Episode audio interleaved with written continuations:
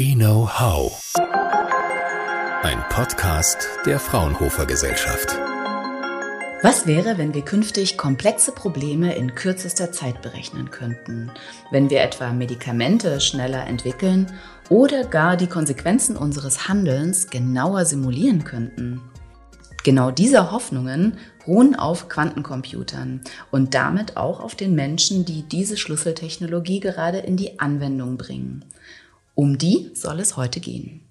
Und damit herzlich willkommen zu unserem 100. Fraunhofer Podcast. Wir feiern heute ein Jubiläum. Mein Name ist Mandy Bartel.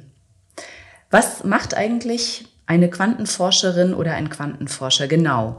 Was braucht man für diesen Job und welche Aus- und Weiterbildungsmöglichkeiten gibt es?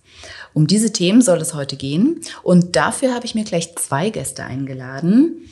Das ist zum einen Dr. Christa Zofal. Sie ist Quantum Applications Researcher bei IBM in Zürich und entwickelt dort Software für Quantencomputer.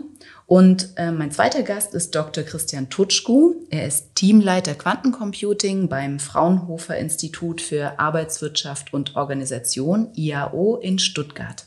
Dort verantwortet Christian gleich zwei Quantencomputing-Projekte im Bereich Produktion und Engineering.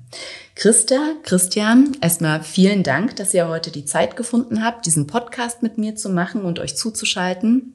Wir haben uns ja im Vorfeld auch auf das Du geeinigt. Dann steigen wir vielleicht gleich ein mit der ersten Frage. Was mich interessieren würde, wie seid ihr denn mit Quantenphysik in Berührung gekommen und was genau fasziniert euch daran? Sicherlich. Erstmal danke für die Einladung. Ähm, wie bin ich zuerst mit Quantenphysik in Berührung gekommen? Tatsächlich in der Schule. Ähm, zu meiner Maturazeit hatte ich mich entschieden, Physik als eines meiner Fächer zu wählen und habe im Zug dessen tatsächlich eine spezielle Arbeit, das nannte sich Fachbereichsarbeit, über Quantenteleportation geschrieben. Damals habe ich natürlich noch nicht äh, in vollem Umfang verstanden, worum es ging, aber schon damals hat mich der neue Aspekt, dieser andere Aspekt der Physik fasziniert, nämlich eine Physik, die in den kleinsten Teilchen unserer Welt existieren, die wir allerdings nicht so im Alltag zu sehen bekommen. Ähm, Im Großen und Ganzen hat Jay, der, der Head von IBM Quantum, hier einen Satz geprägt, den ich sehr spannend finde, nämlich Quantenmechanik und Quantenphysik heißt, nicht so klassisch zu denken. Und genau das ist, was mich interessiert an der Quantenphysik. Mhm. Christian, wie war das bei dir? Wie bist du zu dem Thema gekommen? Um, ähm, ja, auch von meiner Seite erstmal vielen Dank für die Einladung und äh, ja, auch die interessante und spannende Frage. Ähm, bei mir war es eher, wie sie Quantenmechanik selbst, irgendwie ein zufälliger Prozess. Ähm, das heißt, ich natürlich kam auch in der Schule damit in ja, Berührung, aber äh, da hat es mich irgendwie noch nicht so gepackt. Da hat man eher die klassische Physik gehabt in der Schule und nicht so die Quanten, die kamen zum Schluss, aber ich hatte kein LK. Bin dann eher durch Zufall reingerutscht, weil ich ähm, ja Mathe und ähm, Sport studieren wollte auf Lehramt. Und ja, beim Sporteignungstest äh, tatsächlich, das ist kein, kein Witz, auf den letzten 30 Metern unmächtig geworden bin äh, vom 3000 Meter Lauf. Äh, es war zu heiß. Dementsprechend musste ich mal ein Semester was dazu nehmen, was recht verwandt zu Mathe ist, ähm, um dann im nächsten Semester den Sporteignungstest wieder zu machen. Und ja, das war Physik. Und es hat mich dann so gepackt, diese Quantenmechanik, insbesondere das Doppelspaltexperiment, weil ich es mir einfach nicht erklären konnte, äh, wie ein Teilchen durch zwei Spalte gleichzeitig fliegen kann. Und ja, dementsprechend äh, war es dann doch kein Lehramtsstudium, ähm, sondern wurde dann der reine ja, Bachelor in Physik und dann ja hat alles seinen Weg genommen. Na zum Glück hatte ich ja der Zufall genau in diese Richtung geschubst dann, denn ähm, Glaubt man den Analysten, ist der Markt für Quantencomputing ja einer der zukunftsträchtigsten überhaupt. Ich habe euch mal ein paar Zahlen mitgebracht. Es werden ja weltweit wirklich riesige Summen in die Entwicklung von Quantencomputern investiert. Laut McKinsey waren es mit 2,1 Milliarden US-Dollar im letzten Jahr bereits dreimal so viel wie 2020 und das trotz der Corona-Pandemie. Das Marktpotenzial des Quantencomputing-Marktes schätzt äh, McKinsey bis 2040 auf bis zu 93 Milliarden US-Dollar. Derzeit forschen und arbeiten gerade mal 213 Unternehmen im Bereich Quantentechnologien, also Fraunhofer und IBM sind zwei davon. Die Tendenz ist natürlich steigend, es kommen immer mehr dazu. Aber was sie alle gerade merken ist, an Geld mangelt es kaum, aber natürlich an schlauen Köpfen. Das liegt auch daran, dass die Quantenphysik nicht für jeden zugänglich ist und für viele noch ein Mysterium darstellt, das mit Logik nur schwer zu fassen ist. Würdet ihr es trotzdem mal versuchen, mit möglichst einfachen Worten zu beschreiben, worin eure Arbeit besteht? Christa. Okay, ich, ich versuche das jetzt mal von einer anderen, von einer anderen Seite zu bescheinen. Wir alle haben heutzutage einen PC, ein Tablet, ein Smartphone und All diese Geräte können schon wahnsinnig viel. Die Prozessorleistung, die in heutigen Smartphones verfügbar ist, hatten früher Rechner eigentlich, die an Unis gestanden sind. Also um das zu sagen, die Technik hat einen Wahnsinnsfortschritt gemacht und diese Computersysteme, die wir verwenden, sind sehr stark. Sie können viel, sie können aber nicht alles. Das Spannende ist, dass wir uns heutzutage alternative Computertechnologien ansehen. Quantencomputer sind eine solche Technologie, die auf einer anderen Physik basieren als unsere klassischen Computer. Mein Job ist es, Anwendungen für solche alternative Computertechnologien zu erforschen, sich anzusehen, welche Probleme sind schwierig mit den Computern, die wir haben, welche könnten wir potenziell besser lösen, nun mit dieser neuen Technologie. Christian, du hattest ja schon ähm, von der Faszination von dem Doppelspaltexperiment erzählt. Wie würdest denn du einem Kind erklären, was das Besondere am Quantencomputing ist? Warum wird da so viel investiert? Warum ist die, die, die gesamte Welt, die großen Volkswirtschaften, warum sind die da dran an diesem Thema? Ja, es ist eine, äh, eine, eine sehr interessante oder schwierige Frage, würde ich sagen, und auch schwierige Aufgabe. Ich werde es mal versuchen. Ich habe mir einiges an vor, an Überlegungen gemacht, wie kann man sowas anschaulich machen. Man sollte sollte von, äh, vornherein sagen, der, sage ich mal, Erfinder des Quantencomputing, Richard Feynman, äh, der gesagt hat, ja, okay, ähm, die Welt ist äh, ja quantenmechanisch, also lasst sie uns doch quantenmechanisch beschreiben, ähm, hat eben gleichzeitig auch gesagt, wer äh, denkt, er versteht Quantenmechanik, äh, versteht keine Quantenmechanik. Ähm, das heißt, es ist nicht so einfach und das sollte man auch von Anfang gleich Expectation Management äh, dazu sagen.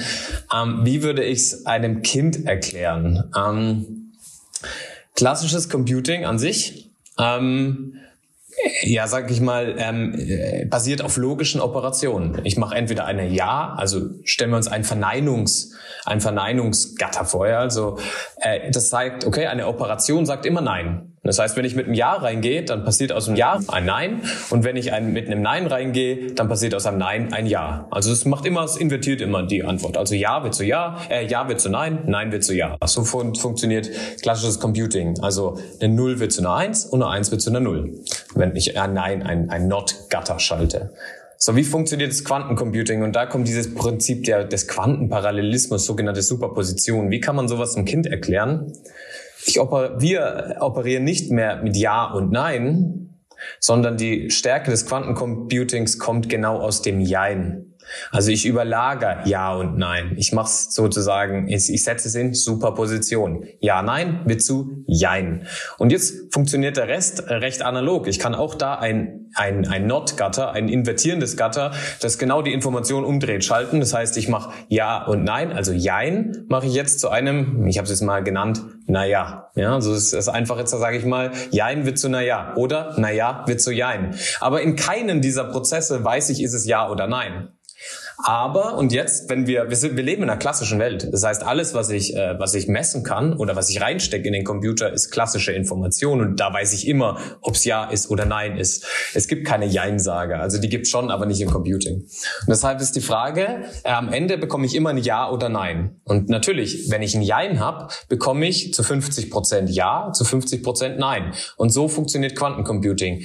Bring Informationen auf den Quantencomputer, tu, mach Operationen da drauf in diesem, in diesem Zustand der sogenannten Superposition, hochgradig parallel, aber eben anders als normaler Parallelismus, wo ich immer Ja und Nein habe, sondern wirklich beides zusammen. Okay, ich lasse das jetzt mal so stehen. ähm, es ist ja auch kein Zufall, dass wir euch beide jetzt äh, als Gäste haben in, in, unserem Podcast. Es ist ja so, dass IBM und Fraunhofer zusammen Anfang 2021 mit dem IBM Quantum System One in Deutschland das bisher leistungsstärkste System in Europa installiert haben. Das steht im IBM Rechenzentrum in Eningen in Baden-Württemberg. Und dieser Quantencomputer der ist oder wird Unternehmen, Universitäten und anderen Institutionen zur Verfügung gestellt als eine sichere Forschungsplattform, auf der sie ähm, die ihre Expertise aufbauen und ausbauen können, ähm, Software ausprobieren können und einige Tests machen können und quantenbasierte Rechenstrategien ausprobieren können. Ähm, Christa, erinnerst du dich denn noch an deine erste Berechnung mit dem Quantencomputer? Ja, tatsächlich. Also um ehrlich zu sein, mein, meine, meine erste Versuche mit, mit Quantenberechnungen waren tatsächlich Simulationen, also noch nicht auf dem ersten Quantencomputer. Damals hatte ich in einem, in einem Wahlfach an der Uni ähm, mir ein sehr ambitioniertes Eigenprojekt ausgesucht, in dem ich ein quantenneuronales Netzwerk trainiert hatte und ähm, das zugrunde liegende Training für die Parameter mit einem Quantenalgorithmus, nämlich mit dem Grover-Algorithm, durchgeführt habe. Ich kann mich erinnern, dass ich damals noch vieles nicht verstanden habe auf dem Level, auf dem ich die Situation jetzt verstehe und damals noch nicht so viel funktioniert hat. Dann allerdings weiterführend ein paar Jahre später, ähm, ich denke sogar, als ich angefangen habe, bei IBM zu arbeiten, habe ich dann tatsächlich mein erstes quantenneuronales Netzwerk erfolgreich trainiert mit der echten Quantenhardware.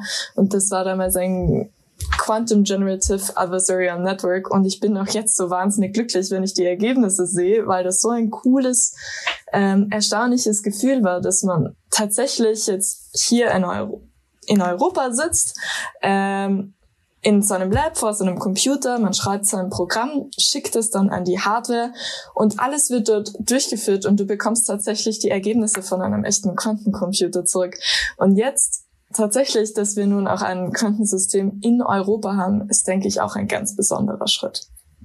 Christian, wie war das bei dir? Erster Algorithmus, kannst du dich daran noch erinnern? Ja, äh, die Frage ist, was ist dann der erste Algorithmus? Ich fand interessant, ähm, weil wir kommen ja beide aus der Physik. Ähm, ich habe gelernt dann, ja, in der Informatik ist ein Algorithmus doch was anderes als in der Physik. ähm, genau, äh, auf jeden Fall ich glaube, den ersten Algorithmus war dieses klassische Hello World des Quantencomputings, war ein Bell State. Äh, einfach mal ein Bell State präparieren, im Prinzip so einen Doppelspalt präparieren. Ähm, das war natürlich das erste und den mal auf dem echten Quantencomputer rechnen zu lassen, war ein wunderbares Gefühl, finde ich auch. Also was, äh, es, es passiert ja eigentlich nicht wirklich. Man weiß, was rauskommt, aber man hat es plötzlich vor sich. Ähm, man sieht ja auch nichts, ist ja eine Cloud-Lösung, trotzdem wirklich interessant. Ähm, und dann allerdings dann mal ja, ein, ein, ein wirkliches Problem damit anzugehen und den Algorithmus zu schreiben, wie einen sogenannten Quabo-Algorithmus oder dergleichen, und den dann mal aufs Backend zu bringen, zeigt auch, ähm, ja, äh, ja, sagen wir mal so, wie viel Arbeit noch dahinter steckt. Bringt denn der Quantencomputer schon exakte Ergebnisse oder sind das noch so Wahrscheinlichkeitsergebnisse? Genau, ähm, nein, wir haben momentan noch nicht die Situation, wo wir sogenannte Fault-Tolerance-Systeme haben, sondern wir sind in einer Zeit, wo wir noch sehr frühe und somit ähm, noisy Systeme haben. Das heißt, wir haben hier physikalische ähm, Fehler, die vorkommen. Diese Fehler wirken sich natürlich auch auf die Ergebnisse aus. Ähm, hier gibt es jetzt recht viel Forschung auch, wie man mit diesen Fehlerquellen, mit diesen physikalischen Fehlerquellen umgeht. Auf der einen Seite gibt es natürlich physikalische Verbesserungen.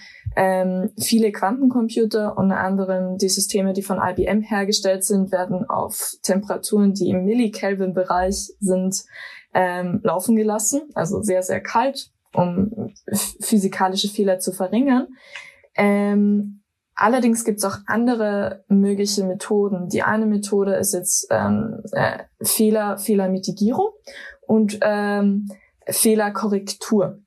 Im, Moment, Im momentanen Stadium können wir mit Fehlermitigierung arbeiten, was so viel heißt, wie wir, äh, wir, wir erhalten Ergebnisse von unserem Quantencomputer und wenden dann Mathematik an, um einen Teil der Fehler intelligent, ähm, intelligent eben zu mitigieren, zu unterdrücken und ein besseres Ergebnis zu bekommen. Mhm. Okay.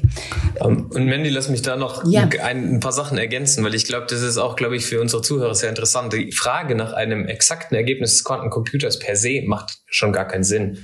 Die Sache ist die, klass klassische Mechanik ist deterministisch, Quantenmechanik ist probabilistisch. Wir haben gar keine Grundzustands, wir haben immer eine Quantenfluktuation, immer. Wir werden niemals wir können niemals die absoluten Temperaturnullpunkte erreichen. Das geht gar nicht. Ähm, und ähm, so haben wir immer Quantenfluktuationen. Und die, die, es kann gar nicht der Anspruch sein, ähm, eine bestimmte Genauigkeit zu erreichen, sondern die Frage ist nur, wie gehen wir heutzutage mit den Fehlern um? Wie mitigieren wir oder korrigieren wir sie und wie können wir daraus saubere Protokolle schreiben, so wie Christa gerade meinte.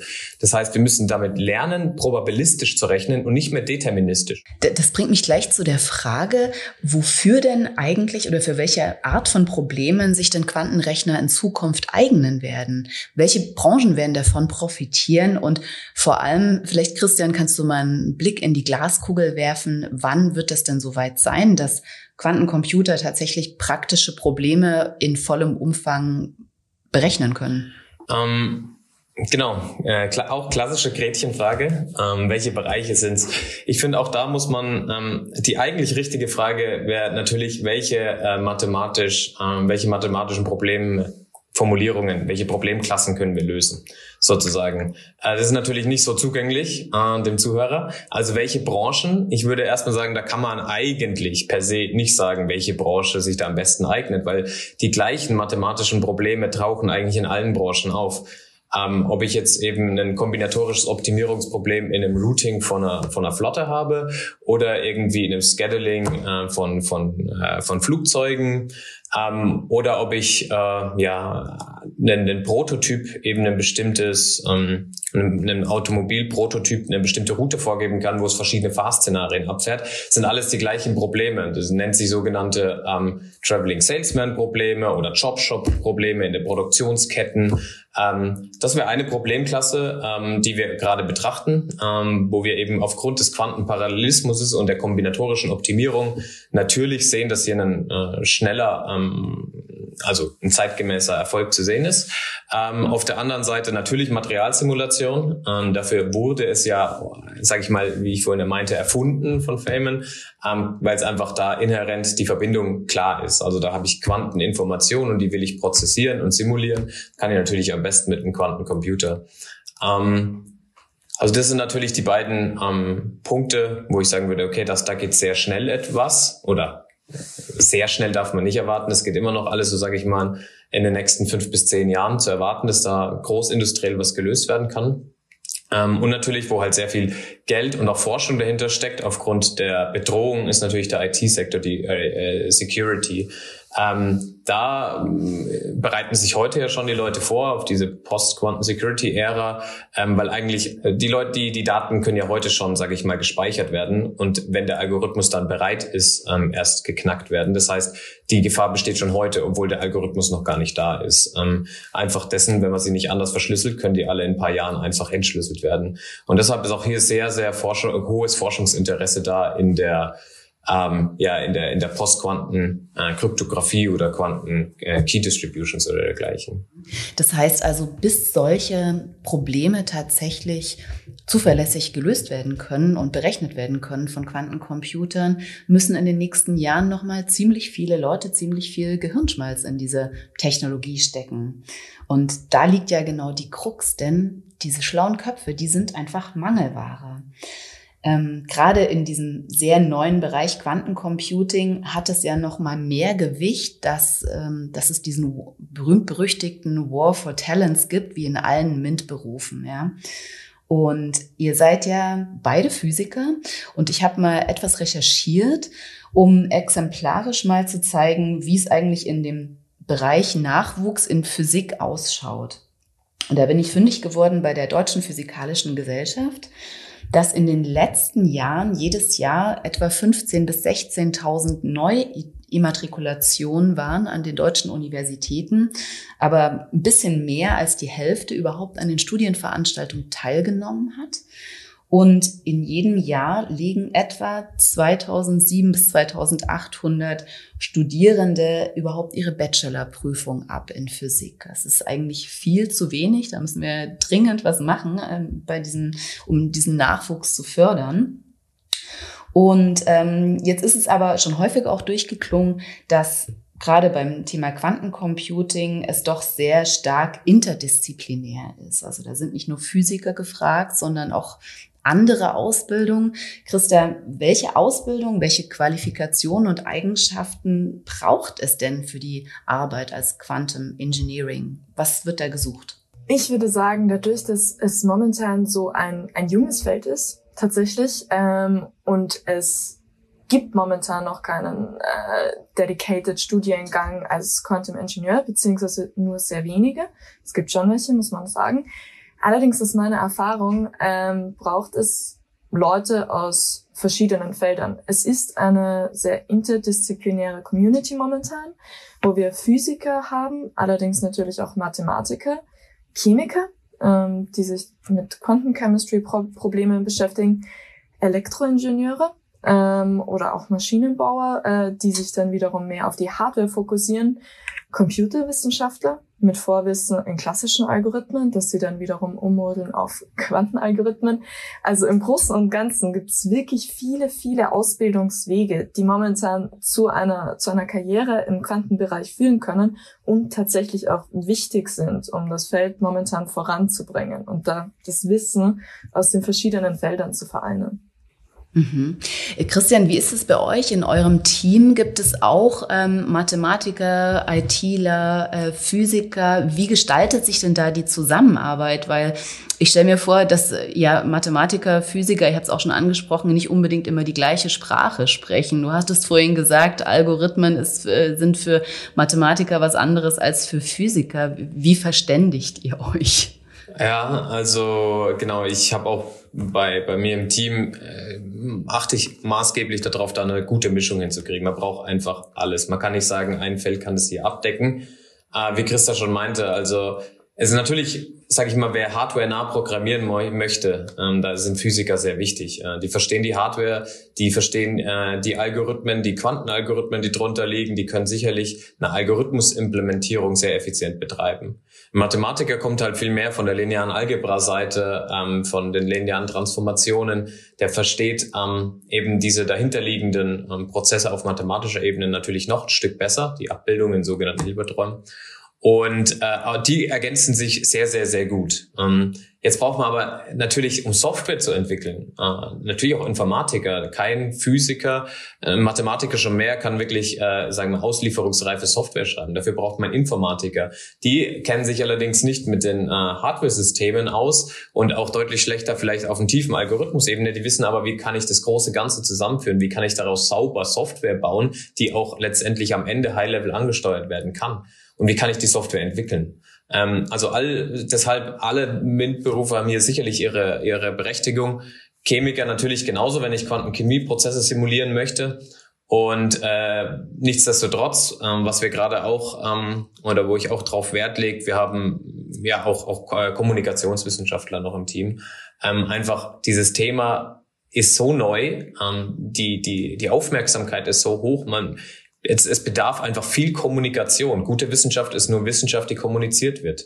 Ähm, und deshalb haben wir hier eben auch viele Kommunikationswissenschaftler, ähm, die uns helfen, dieses Wissen nach außen zu tragen, die auch im Team selbst, sage ich mal, eine, eine, eine Grundlage an einer Gesprächskultur einführen, weil einfach jeder eine andere Sprache spricht. Das ist ein sehr intensiver, sage ich mal, Onboarding-Prozess, da quasi ein ein, ein, eine Basis an äh, zu schaffen, die jeder spricht. Ähm, aber sehr interessant dementsprechend, weil sich jedes Feld gegenseitig auch befruchtet. Mhm. Ihr verlasst euch ja nicht nur auf den, auf den Markt oder auf die Unis, sondern ihr bietet ja selber auch Aus- und Weiterbildungsprogramme an.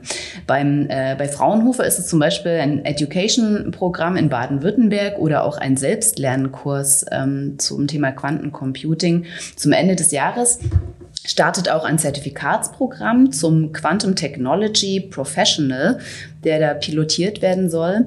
Ähm, an wen richten sich denn diese Angebote und was wird dort genau vermittelt, Christian? Mhm.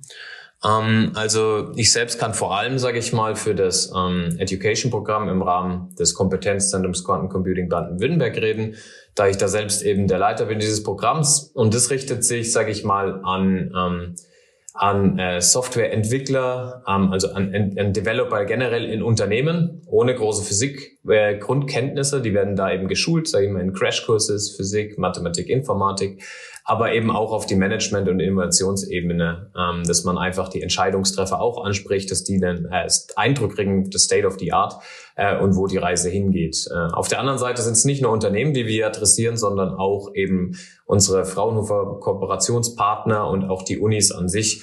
Ähm, da haben wir eben vor allem viele ähm, Chairs für Embedded Systems oder ähm, KI-Lehrstühle ähm, die wir hier mit ansprechen. Ähm, bis jetzt sind wir noch nicht, jedenfalls von Fraunhofer, in diesem Programm, sage ich mal, auf ähm, dem, dem, dem Vermitteln des Wissen an, an Studierende. Ähm, auf der anderen Seite bietet die Fraunhofer Academy, ähm, das heißt ähm, Fraunhofer als Ganzes, eben diese Ausbildungsprogramme an. Eins ist halt dieser Selbstlerninhalt, äh, wie du schon meintest, ähm, bei dem sich jeder ähm, diese Grundkenntnisse aneignen kann. Und jetzt ähm, aber auch dieser Zertifizierungsprozess äh, dient jetzt vor allem eben, sage ich mal, Entwicklern in Unternehmen, die bestimmte Kenntnisse erreichen möchten, um die als Qualifizierung im Unternehmen anzubringen oder auch äh, ausgeschrieben zu bekommen, das jetzt eben noch, äh, sage ich mal, Mitte dieses Jahres, Ende dieses Jahres äh, dann kommen soll und darf. Und halt auch ein Pilotprojekt ist ähm, und dementsprechend alles neu, alles sehr spannend. Wir verlinken das dann gerne auch nochmal unter dem Podcast für Interessierte. Christa, was bietet denn IBM in puncto Nachwuchsförderung an? Genau, ähm, also ich denke, das geht sicherlich in die gleiche Richtung. Auf der IBM Quantum Computing Plattform gibt es ein Textbook, wobei jeder auf diesem Textbook durch die durch die Einleitungen von Quantum Computing geleitet wird und das dann auch noch jeweils mit Softwarebeispielen unterlegt ist. Das heißt speziell für die Interessierten, die nicht nur an der Theorie äh, interessiert sind, sondern eben auch direkt an der Implementierung, gibt es hier auch Beispiele dafür.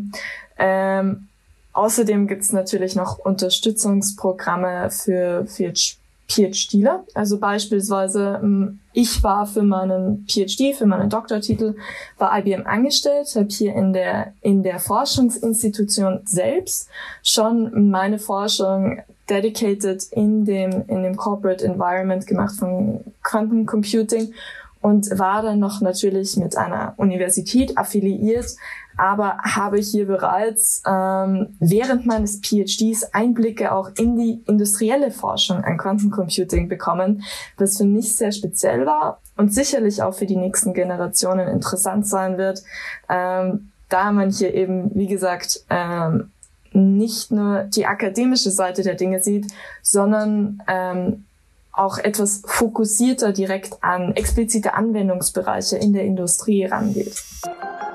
Ja, also Forschung und Praxis miteinander verbinden und vor allem die Zukunft gleichzeitig noch wesentlich mitgestalten.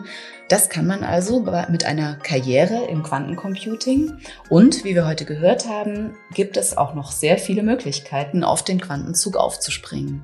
Und damit wären wir schon am Ende unseres Podcasts. Ähm, wer Christa und Christian persönlich treffen will, der kann das tun auf der Messe Laser World of Photonics nächste Woche. Die findet vom 26. bis 29. April in München statt.